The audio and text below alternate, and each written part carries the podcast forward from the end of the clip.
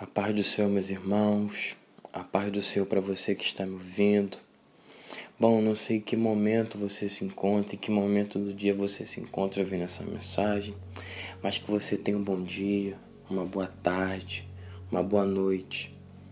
Eu quero deixar algo para você que se encontra na palavra do Senhor, lá em 1 Reis, capítulo 19, versículo 1 que resumidamente diz que Acabe conta a Jezabel tudo o que Elias tinha feito. Jezabel se ira e manda um mensageiro a Elias, dizendo a seguinte coisa: Elias, neste mesmo horário eu vou te matar. Nesse mesmo horário, amanhã eu te matarei. E Elias, quando ouve essa, essa notícia, Elias sente medo, Elias foge e vai para o deserto. E a Bíblia diz que ele caminha um dia e deita debaixo de um zimbro e deseja a morte. O engraçado é que creio que todos aqui conhecem quem foi Elias, ou a maioria dos que estão me ouvindo conhecem quem foi Elias, conhecem a história dele, sabe que Elias era um homem de muita fé, de muita unção, que Deus fazia coisas sobrenaturais na vida de Elias. E mesmo assim, Elias sentiu medo. Elias lança um desafio para os 450 profetas de Baal, com todo Israel assistindo no Monte Carmelo. Elias faz o desafio, olha só, peguem dois bezerros, um para vocês e um para mim. Montem o altar, o holocausto, parte o bezerro, coloquem lenha, mas não ponham fogo, porque o desafio será: cada um vai clamar o seu Deus, e acontecer que o Deus que fizer cair fogo sobre o holocausto é o verdadeiro Deus. É o verdadeiro Deus de Israel. Elias faz o desafio, eles aceitam e começam a clamar. Começam a orar, a gritar e passa tempo, passa hora e nada. Nada do fogo descer e consumir o holocausto. Elias ainda zomba, dizendo: Ei, ora mais alto, grita mais alto. Vai ver, ele não está ouvindo. E passa tempo e o fogo não cai. O engraçado é que Elias, com poucas palavras, orando ao Senhor, o fogo cai e consome o holocausto. E ali todo o povo vê que só existe um Deus nos céus e na terra. Um Deus, um Deus, somente um, que tem domínio sobre tudo e sobre todos. E passa isso, acabe contra, contra Jezabel tudo o que aconteceu, tudo que Elias fez, e acabe se ira, como acabamos de de falar aqui, como eu acabei de falar aqui. E ele sente medo. É exatamente esse momento em que eu quero entrar. O momento em que ele sente medo, que se esconde debaixo de um zimbro e deseja a morte. Vem um anjo e toca Elias. Elias levanta e come, tem pão, tem água, porque a tua caminhada é longa. Elias come mas continua no, no, no zimbro, debaixo da árvore. O anjo volta de novo, Elias, come, levanta-te e come de novo. Elias come com a comida, com a, a Bíblia diz com a força da comida que Elias comeu. Ele caminha 40 dias e 40 noites até Horebe, um monte de Deus. E ali Elias entra na caverna. E é exatamente o que eu quero dizer, é exatamente o ponto em que quero chegar, o momento em que Elias entra dentro da caverna. O momento em que Elias está tomado pelo medo, pela angústia, e entra na caverna e questiona Deus e fala com Deus: Senhor, só sobrou eu. Senhor, foi só eu contra os 400 profetas de Baal. Mataram todos os outros profetas do Senhor a fio de espada. Só sobrou eu. Só eu não me dobrei. Todo Israel se dobrou, só eu não me dobrei. Pai, eu estou cansado. Não parece familiar esse momento em que ele se encontrou não parece familiar com o que muito de nós vivemos. Eu creio que a maioria dos cristãos, se não todos, tem um momento de caverna. Você que está me ouvindo, talvez esteja no momento de caverna. Que momento é esse? É um momento que você entra na caverna com medo, com angústia, sem desejo de sair dali, sem desejo de viver, porque o medo já tomou conta, porque a angústia já tomou conta. Talvez você que esteja me ouvindo esteja no momento da caverna, esteja cansado de lutar. Elias estava cansado de lutar, Elias estava com medo, porque só ele não tinha se prostrado. Porque foi só ele contra os 450 profetas de Baal. Talvez você esteja me ouvindo, esteja cansado, cansada, porque seja só você que luta pela conversão da sua família porque seja só você que luta pelo teu casamento. Seja só você que ora pela tua família, pelos teus irmãos, pelo seu trabalho. Talvez seja só você e você está dizendo para Deus: Deus, eu estou cansado. Deus, eu estou cansada.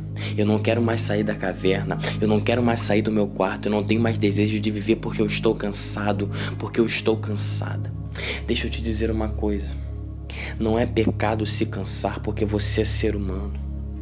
Não bota uma coisa na sua cabeça, não é pecado se cansar, por mais usado que você seja. Mas não é certo. E Deus não te chamou para viver uma vida prostrada. Deus não te chamou para viver prostrado. Entenda isso, não é pecado se cansar, porque todos nós nos cansamos um momento. Mas não tem como, e Deus não te chamou para viver uma vida prostrada com medo e sem vontade de viver. O momento da caverna chega para todos, mas não é para sempre. Entenda, a caverna na vida do crente não é para sempre. O momento de angústia, de medo e de caverna é só por um momento, não é para sempre. Talvez você que esteja me ouvindo esteja exatamente nesse momento de caverna, sem vontade de viver. Mas deixa eu te dizer uma coisa: a caverna na sua vida é passageira. Deus me encoraja a te dizer uma coisa: a caverna na sua vida é passageira, porque hoje Deus está renovando as suas forças. Para você que está cansado, para você que está cansada, Deus hoje para você é força e renovo.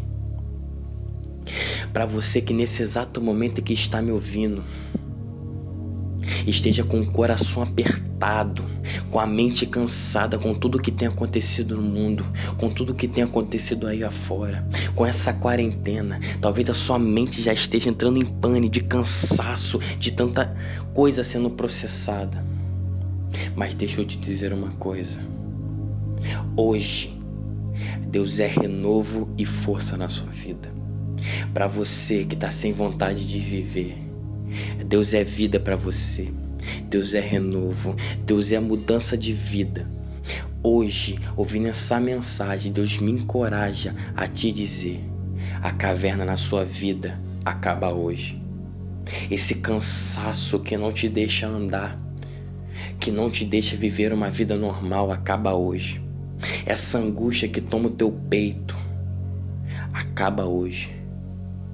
Como profeta de Deus, Conforme Deus me chamou, eu profetizo sobre a sua vida, sobre você que está me ouvindo nesse exato momento renovo. Força. Que Deus venha tomar pelas suas mãos e te carregar e te ajudar, porque a caverna na sua vida acaba hoje. Talvez você que esteja me ouvindo, talvez você, querido, você, querida, esteja sem vontade de viver, esteja cansado e cansada. Assim como Moisés uma vez ficou. Moisés, já idade, orando pelo povo que estava lutando lá embaixo. E acontecia que quando Moisés estava com as mãos levantadas intercedendo pelo povo, o povo prevalecia, mas quando Moisés se cansava e abaixava suas mãos, o povo perdia, porque Moisés era o intercessor do povo.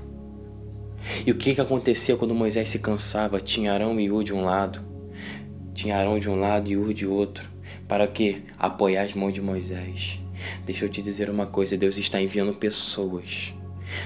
Deus está enviando pessoas na sua vida como Arão e Ur na vida de Moisés, para te ajudar no momento em que você se cansar, para te auxiliar, para te apoiar no momento em que você não tiver mais vontade de viver. Entenda isso. Hoje é o basta de Deus na caverna da tua vida. Hoje é o basta de Deus nisso tudo que você tem passado. Eu sei que as coisas não estão fáceis. Eu sei que muitas pessoas estão com transtornos psicológicos, com síndrome do pânico, com tudo que tem acontecido aí fora. Talvez você que esteja me ouvindo e esteja em estado de depressão, sem vontade de sair do quarto nessa quarentena. Mas aí mesmo, no teu quarto, aí mesmo, no momento em que você está me ouvindo, Deus vai te renovar e a sua vida vai mudar nessa quarentena. Entenda isso. Nessa quarentena, nesse exato momento em que você está me ouvindo. Assim como foi com Elias, vai ser com você.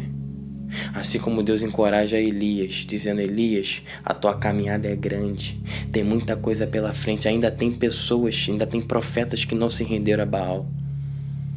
Deus fala para Elias: Elias, ainda tem profetas que não se dobraram a Baal.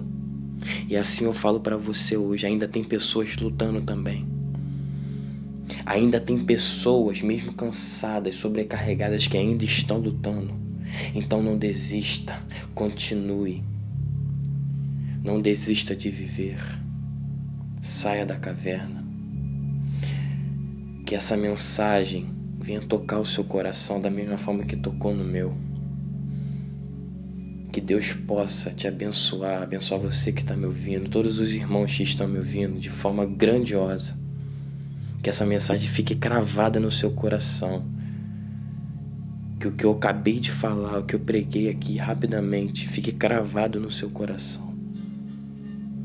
E que Deus possa te abençoar grandiosamente e que você possa entender que a caverna na sua vida é passageira. E eu venho agradecer esse momento, primeiramente ao Senhor, agradecer essa oportunidade de ser canal de bênção para a sua vida. Que Deus abençoe você, a sua família, a sua semana. Amém.